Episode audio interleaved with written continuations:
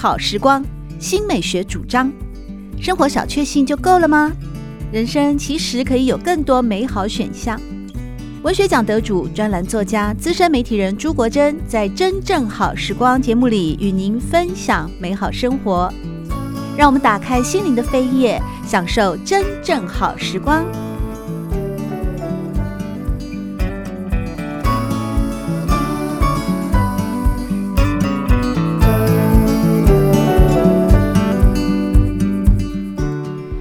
朋友们好，欢迎您来到真正好时光的节目当中，我是朱国珍。在今天我们邀请到的是联经出版社副总编辑陈义华，陈副总编辑来和大家聊一聊，就是二零二一年的国际华文作家，也是二零二一年台北文学季。预定邀请来的贵宾哦，但因为疫情的关系，不过也制作了非常多精彩的视视频来和大家介绍的董桥先生，在今天节目里面呢，是陈奕华副总编辑来和我们一块儿做对谈。陈副总编辑您好，哎，国珍姐好，各位听众朋友大家好。您跟董桥很熟吗？因为感觉起来好像是至少有相差两个世代吗？呃，两个世代是没有了，但是确实我的年纪可能就他的一半而已。对，所以这一次啊，我们特别安排联经出版社的陈奕华副总编辑呢，来到《真正好时光》的节目里面，和大家聊一聊董桥这位民国文人，也是媒体人，也是一位畅销书作家，也是资深的文坛的前辈，其实是有非常。多的多重的意义。首先，第一个意义就是，我们陈奕华总副总编辑和董桥是一个跨世代的好友，这很难得哎，尤其是文人相亲的，不会到什么相亲啊，因为毕竟他就是前辈嘛。是，对。那其实最早我跟董桥有联系的时候，其实都是公务上的往来啊。嗯。然后就是关于文章的转载授权啊，关于一些跟出版相关的事情。对啊，那时候当然就会比较有，嗯，比较会谨慎，然后会存着那种，嗯，比较仰之弥高、专之弥坚的那种。对，就是他就是一个在各个领域当中都是非常优秀的，然后也非常具有代表性的一位前辈，媒体人啊、出版人都是啊。对，他就是一个很典型，在我们这一辈看来的前辈人生胜利组嘛，那个简直是不可及的一个。哎，他成大外文系。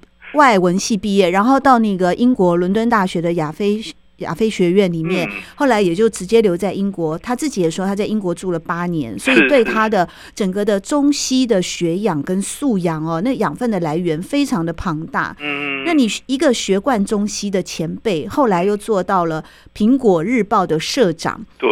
你说我们面对这样的人会不害怕吗？我的脚都发抖了，好不好？所以最初我跟他联系的时候，真的是战战兢兢哦，连那个写信的、写 email 的那个用字遣词都非常的斟酌。你会切磋多少？两天吗？两天以后才敢？是没有那么长，一而再、而三、而三的检查，但是真的是花了蛮长的那种精神哦，蛮多的精神去去去安排，说应该要用哪一些字、哪一些词汇，然后去表达要讲的事情，这样子。结果后来你发现，你真的跟董桥先生接触了以后，他给你的感觉是什么样的呢？因为他那时候回信的时候，其实就非常的自然，然后也他用英文吗？啊，没有没有没有用中文啊。非常自然哦，然后是很亲、很有亲和力的，而且有点就是你可以感觉到他的随性。所以他写 Dear 奕华吗？我们倒也没有到 Dear 啊。现在大家很多的公文书写，你知道我常常收到那个、嗯、呃出版社的邀稿啊、邀约啊，或者一些合作的邀约，嗯、他们都会写 Dear 国珍老师，亲爱的国珍老师。我心想，我跟你有这么像亲相爱？我觉得这有点过了啦。哎，很多都是这样，尤其是年轻一辈的，你没有遇到过吗？我有啊，但是。我就会视而不见啊，因为因为自己知道说这个是不合适的嘛，所以我我们自己在做的时候不要做成这样。但是你如果收到这样的信件的时候，就嗯，这个不行。哦，还好我是已经到了妈妈的年纪了。其实如果再严格讲起来的话，我这个岁数了，如果我早一点结婚生小孩，我应该都可以做阿妈了。所以这些 dear 呢，亲爱的，在我看来，我倒是觉得蛮甜蜜的，就对了。是有点，是有点那种老人家被安抚的感觉。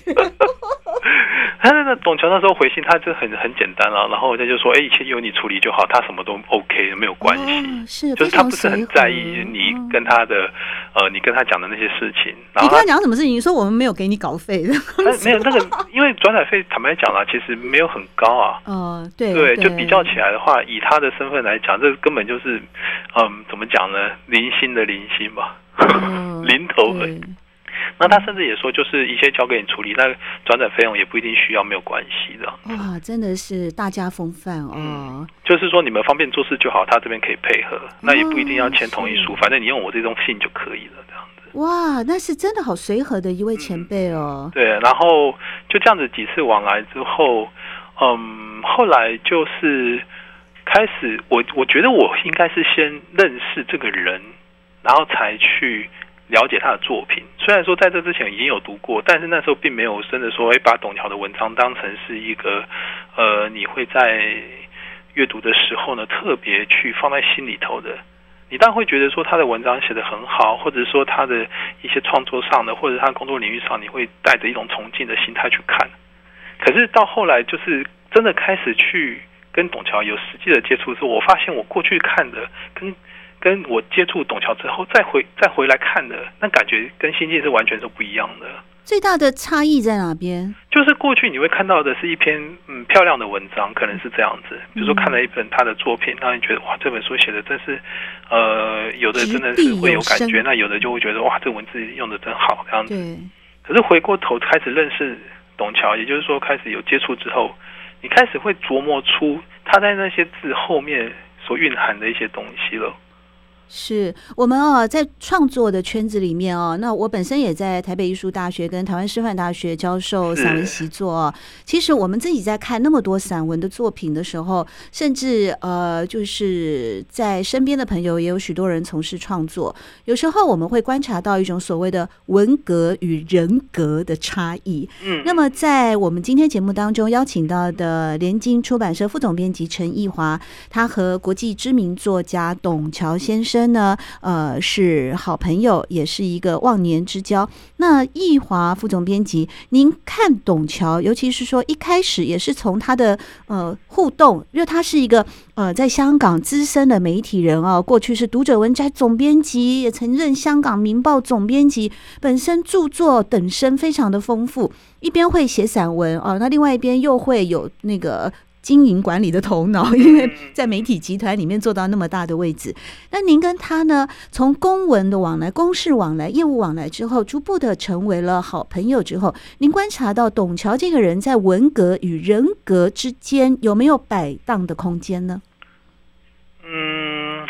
怎么说呢？当然，从人上面来看的话，你会看得更多，因为毕竟就是会认识嘛，所以讲的话会很多，就是不会出现在书里头的。所以他跟你一起喝酒的时候，就会 干嘛不一定汤老金姨什么，我太远了。董桥非常的怎么讲？就他的形象是很儒雅的，然后很有那种文人范的，就我们现在讲老民国那种文人范。他长得挺英俊的，对，而且很高。哦，真的吗？对，很高，然后又瘦。哇！所以走起路来就是有点飘飘的那种衣服，风吹过去会有种飘飘的感觉。啊，那真的好有民国范儿。对对对对对，就是，而且他的个性又是很温和的哦。对，我们从这次台北文学季特别制作的董桥专访的内容啊，就可以看到，哎，他讲一句话的，他讲他讲十个字的那个时间，我大概已经讲了三十个字了。哦，所以您跟他后来就见面了吗？对，后来就是我有机会到香港去的时候，哎，应该是说我跟他第一次见面是在台湾，哎，嗯嗯，他那时候来了台湾参加他们成大的同学会，是，然后在台湾待的时间比较长，那时候就有机会去拜访他这样子。有没有一些有趣的故事发生呢？嗯，我就讲说我跟他到我到香港去找，就是去参加香港书展的时候有去找他嘛，然后呢，就是最早我去。最早那一次我去香港书展，然后有去拜访他的那一回呢，我那时候是在那个九龙的重庆大厦，然后就在那里头租了一个小小的套房这样子。哎，重庆大厦是一个龙蛇杂处的地方，哎，我曾经那当然这个很好奇的到那边，我到一楼我就吓坏了。你在 那个背后当然会有一些你对王家卫的好奇啦，然后一些一些对电影的向往啦，然后对于这个地标的那种呃一个怎么讲呢？艺术上的、文学上的意义，对，是，对，是会有会有一阵遐想。对，所以会觉得说，哎，我我今天既然有机会，那我我就来这里，反正一个人去都无所谓嘛，你也不会也不会怕什么。当然是龙蛇杂处没有错的，你我刚刚进去的时候也会担心说，前前后后那些眼光好像都不是很带着善意的那种感觉。不过我觉得那是自己吓自己啦。嗯。但总而言之，我真的就是在里面找了一个小套房，然后就在那里面头待着这样子。嗯。那后来那天晚上，我就是跟董桥吃饭，嗯，呃、就聊聊聊聊到后来，他就说，哎，那那个你晚上都住在哪里呢？就是我觉得从董桥的想法，他可能会说，我会应该会是在香港岛，会在你就住半岛酒店那种等级，那个是没有了。但是他应该会觉得说是比较是那种嗯。呃呃，相对来讲是比较经济型的地方吧，可能是那种中环、上环啊，或铜锣湾啊，好像这样的地方。可是我却是在九龙，而且是在九龙的同庆大厦这样子。然后呢，他有变脸吗？他，他有眉毛微微皱了一下。你怎么会想要去那里呢？然后我就说，我看了电影好几回，然后经过了好几回，但我从来没就住过。那这次一个人来可以住啊，试试看啊。然后很便宜这样子，然后 他就开始笑，孩子，他就开始笑，他说那个地方不行啊，那个地方哦，人很杂。对。然后呢，他就说你小心，你晚上走在那里会不会有人后面捅你？可是他说的那个桶其实是带着促狭的那种笑意的，然后是带着那种你可以看到他的脸是那种，嗯，有点像是呃，他把他的幽默感融合在那种那有一点那有一点点。嘲讽，但是那个嘲讽却是有趣的那种，不会让你感到不舒服的那种。因为他此桶非彼桶，他那个人不是拿刀子的桶，他讲的是男子监狱剪香弯腰剪香皂的那种桶。对对对对对，没错。他就是他意思，因为那个地方就是我们就不要讲白了，出路真的是很复杂，然后呃都是那种好像是义工也蛮多的。那有有有时候你可能就没有办法去知道说他们的性向是怎么样，而而在那个地方可能这呃这样的事情也发生过，所以他因为我觉得是呃倒不是说人的善与恶的问题，而是饥寒起盗心的问题。嗯嗯，因为呢，就是就是在那边哦，龙蛇杂处。但如果说你一个外地人哦，那很可能你从台湾过去，你可能会让人家觉得你可能。就是饥寒起盗心的概念吧，对对对，有的时候可能形单影只吧，就把你当成一个目标了。对，或者是心态的不平衡，或者是临时起意，或者是什么想要有很侥幸的去得到一些，然后以以为神不知鬼不觉或怎么样，这种种的可能性都有。所以他就捉狭了你一番之后，你又马上改住的地方。没有，我那时候就听着，我当然一毛一听我就懂，尤其看到他的表情的。然后你就下午四点就回房间了，因为那种反差 非常的大，你一直会觉得说这个前辈是那种高高在上的，然后他他他所呈现出来的那种风范、那种态度，你在荧光幕前面看到的，你在书中看到的，就你会感觉这个话不会是从他嘴里讲出来的。但事实上，就是你私底下跟他相处的时候，他很多很幽默的地方没有讲的那么明，可是一讲你就知道。他在说什么？那当时我当然就马上就回应了，我说不会，我我在那个大厦里头走路，手都是放在背后背着的。对，所以就是我就是大概从那个时候开始，我就知道说，其实对于董桥有点除魅哦，就是不需要说真的把它奉为在那种神坛上的那种感觉。对，对，你可以是用你一个正常的方式，然后以你这个年纪。能够去应对的态度去跟他互动，对。那我想他一定是看过太多太多太多的人。你从他嗯写作的那个书本当中，你可以看到他接触到很多的人，尤其他又是在媒体，然后尤其嗯，其实。他也讲过很多次啦，就是说你接触的人越多，而且他的媒体会接收到全世界的讯息，而不是华文地区而已。对，在香港，因为他一直在香港的媒体。嗯，他看过的整个环境、整个人物、整个世代，比我们丰富太多了。对，也就是说，我们这边的拘谨对他来讲，或者是说我们这边的放肆对他来讲，都不会有太大的一些嗯，造成他的困扰或什么。当然分寸还是要拿捏了，但是就是你可以知道说，不需要太拘束，因为他们那个年代的人大概就是从是战后战后的那个婴儿潮成长的嘛，嗯嗯，所以他们经历过那个战后的二战之后的一个重新的经济的崛起跟复苏，嗯，他们同时也经过了呃，在中国大陆六九年六八年嘛一个。就是很大的一些文化啦，呃，整个的政治的风暴。是是。那香港这个作为两岸三地当中的一个嗯关键性的枢纽地位，它又是从事媒体的。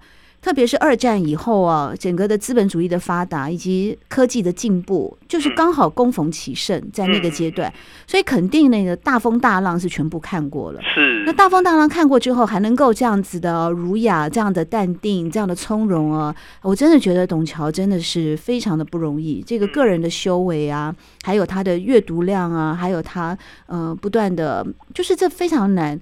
所以这些思想啊，这些呃很特殊的一个文格或者是人格的呈现，肯定在他的作品当中呢，也可以让我们读者有更进一步的认识。嗯，因为很可惜的就是，大概到我辈哦，我已经算很老了，比我更年轻的那一辈呢。其实我们在课堂上，我讲散文，我在大学教散文创作，其实比较少用到董桥的作品。哎，也就是说呢，到了我们大概九零年以后的啊，这一些成长的人，其实好像对董桥就会比较陌生了。那当然，我们今天节目里面邀请到的是联青出版社的副总编辑陈奕华，他因为呢在工作的关系上跟董桥有进一步的接触，后来成为好朋友。成为好朋友之后，所以你对他有。比较熟悉的部分，那你后来有继续有去看他的很多作品吧？那叶华副总编辑，您觉得在董桥先生的文字作品当中，他又带给他有哪一些作品是你比较有兴趣的？然后也可以呃，就是说让我多认识一下。我说不定在下学期的课堂当中，我就大力的也来推荐一下董桥，奇人奇事。因为说到这个，其实会有一点点就感到遗憾的地方哦。就说其实董桥的那个书本，其实后来都是在香港牛津出版。嗯，那早期他还会，就是台湾还会有他的出版品，可是一直到后来，应该在两千年前后吧。嘿，大概在两千年前后，大概就没有了。对啊，所以我们都对他好陌生。所以变成说，我们如果要读董桥作品，只能买牛津的出版品，就台湾没有从台湾出版的这样子。嗯，但是但是后来就因为牛津做的书哦，嗯，在董桥的著作上都会有一定的水准。那我想这跟董桥自己的要求也有关系啊，因为他在那个呃英国待了非常多的时间哦。那他从英国那边也看到了很多西方书本的装帧的方式，所以我们现在回头来看，就是说牛津出版的董桥著作，很多都是那种那设计的风格跟装帧的方式，其实都带有很重的西洋风。呃，包括就是说他们基本都是精装的啊，然后封面会用烫金的花饰啊，等等等等的哦。那这种这种的做方式、装帧的方式，在台湾会比较少见。台湾根本很少，根本没见过吗？台湾是有哪一些作家会有可能这样子被礼遇呢？这我想一定是董桥他自己有有一些想法跟意见，然后给牛津啦。那牛津当然就是顺着董桥的意思来做嘛。嗯、因为有很多书在台湾的话，我们普遍看到的都还是平装本，而且也不会在呃制作的装帧上，就是用很多的洋风的，就是西洋的方式来来来进行。然后，如果我们从书的内容来看的话，其实董董桥早期他最早的创作哈，其实是汉诗。那个不过那都非常非常非常年轻的时候的事情。汉汉诗是什么？嗯、什么意思？呃，就是那种绝句啊。他写诗啊？很很久以前，然后也写新诗。对，也写新诗。然后他大概除了小说没写过以外，他什么都写了吧？什么类型文学他都可以创作。他写小说啊？有写小说，跟刘兆玄一样，也是。忙得不得 了了，公务本叫做《橄榄巷》，但他写最多其实还是散文啦。然后他的散文哦，那后来有很长的一段时间也写了不少社论。我觉得那是跟他的工作环境有关系。呃，对啊，社论肯定的，在台湾非常多的那个媒体从业人员也是都会写社论，对，就是社论、社评那些，他也写了很多。所以他后来哦，他也翻译。这可是像写写诗啊、新诗啊、汉诗啊，或者是翻译，那都是比较年轻的时候。嗯，说年轻，基本就他还是嗯，可能刚从学校离开的那个阶段。所以他是文青来着，就是了。对，他是文青。我这边看到的就是说，我自己收集到的资料哈，就是那是在一九六五年的时候，他写的诗。一九六五年、六八年，然后你有他的作品吗？你要不要朗诵给大家听？一九六五我还没出生啊。真的要吗？因为这个其实就他后来就没有再提起这件事，就是可能不堪回首了吧？那我们还是不要念了。那后来就是我们可以看到的，就是社论的也很多，然后哦，还有一些翻译，他在那个呃《今日世界》哦，《今日世界》美国那个新闻处的那个丛书，他在那个《今日世界》也当过编辑，然后也编了一些当时的出版品哦，然后他自己也翻译。翻译一些作品这样子，像凯瑟琳·安·泡特的书这样。那当然，我们现在现在，然后我们最容易读到，也是他写最多的，基本上就是像散文类的。可是这个散文对，嗯，对他来讲，其实我觉得还是有点分别，因为我们最近的这本书，它是《文林回想录》。那回想录的话，其实它就是刚刚出版的吗？嗯，刚刚出版没有太久，他就是在回忆他。他年轻的时候，或者他工作上，或者是他过去呢，跟一些文人的互动，这不一定，也不一定是文人，有的可能是呃广义一点的，广义一点的，我们就说文化人好了，是啊，就是跟这些他的前辈们的互动。那这种的是回想性质的。然后呢，他再往前一本呢，有有有本书叫做《读胡适》。好，那他这胡适是他的偶像吗？对，他很喜欢胡适。然后他读胡适这本书呢，其实呢，嗯，他花了多少时间？我看一下，他花了大概是三个多月，三个多月来把这本书写完。嗯，然后他写的方式呢，跟我们想象的，呃，应该说这本书啦，这本书读胡适，我们一开始看到这书名，我们会觉得说，哎，那是不是那个他读胡适作品的，或者是说他跟胡适互动的一些心得啊？然后他读了胡适之后呢，他写成了一本书这样。可是我们真的把书翻开之后，你会发现完全不是哦。他其实是用他的角度，然后呢去诠释胡适的东西。而胡适的这些东西呢，就包含非常多了，包括日记啊，包括胡适的各种的参考资料等等的。然后呢，这些东西呢，在经由董桥的笔而变成一本胡适的传记。然后这个传记非常有趣，因为他避开了学术的路线，对，他只写他喜欢读、他爱读的部分。所以，他有针对胡适的新文学、新文学运动有什么呃想法吗？其实这些都不是他要去解释的，他要解，他要说的是大家不知道的胡适，或者是说大家没有太在意的胡适。比如说，他就会说胡适是一个很狡猾的人。他真的用到“狡猾”这两个字吗？“狡猾”的英文是 “cunning” 吧，是一个 “n n i n g”。但他是用中文写的。哦，其实不是一个很正面的字眼呢。对，但是他应该是说了，他他说的是说，嗯，他是公关高手。哦，对，对，这个我同意。词汇是很中性的，没错。对，他是公关高手。然后这个公关高手会入乡随俗，他去到哪里就说哪里的好，这样子。对，他会把这样的。这样的一些语汇就是，呃，比较轻松的。但是又就是像我们就觉得有一点促狭的那种方式去放在里头。哎，其实我觉得哦，他那个如果说董桥先生哦，还有学一些星象学的话哦，他搞不好可以研究一下胡适这种性格是不是一个呃都想做个好人哦，爱好和谐的那种天秤座的个性。哎，其实我觉得有点这样子哎，就是都要做好人就对我我都不想得罪，那我也都觉得都很好，什么事情都很好，入境随俗，哪里都哪里都自在。他如果再加一点星象学的观点的话。呃，说不定会更有趣。那因为胡适他一一生当中他的争议就蛮多的啦，有正面有负面，太多太多。对。然后呢，董桥他是说呢，他其实在写胡适的时候，他最难写的那一部分呢，就是抗战，然后撤退跟跟雷震的那个案子。哦。就是这几个部分是他觉得最不好写的。嗯。但其实整本书写起来是非常开心的，因为他很多胡适的那种小小事情。就是他从日记上看到的，然后他从其他地方看到的，他会特别把它当成是一个书写的主题来写。哇，都被他给那个田野调查、那个调研都找出来了那些地方。所以，所以他后来定书名的时候，他就读胡适，就我觉得就很蛮明显。你就看了书之后，你就会知道，这是董桥读到的胡适。然后呢，他把这个胡适没有人。会去在意的，或者是说不一定会被大家知道的一些小事情，他把它抓出来，然后集合成一篇一篇的文章。所以你是特别跑到香港，还是网络去买到了香港牛津出版的这本书？为什么台湾地区都没有出版社在做一个比较平装版的出版。我感觉香港牛津出版社的书好像都是拿着哈利波特那种很古典的烫金的那种。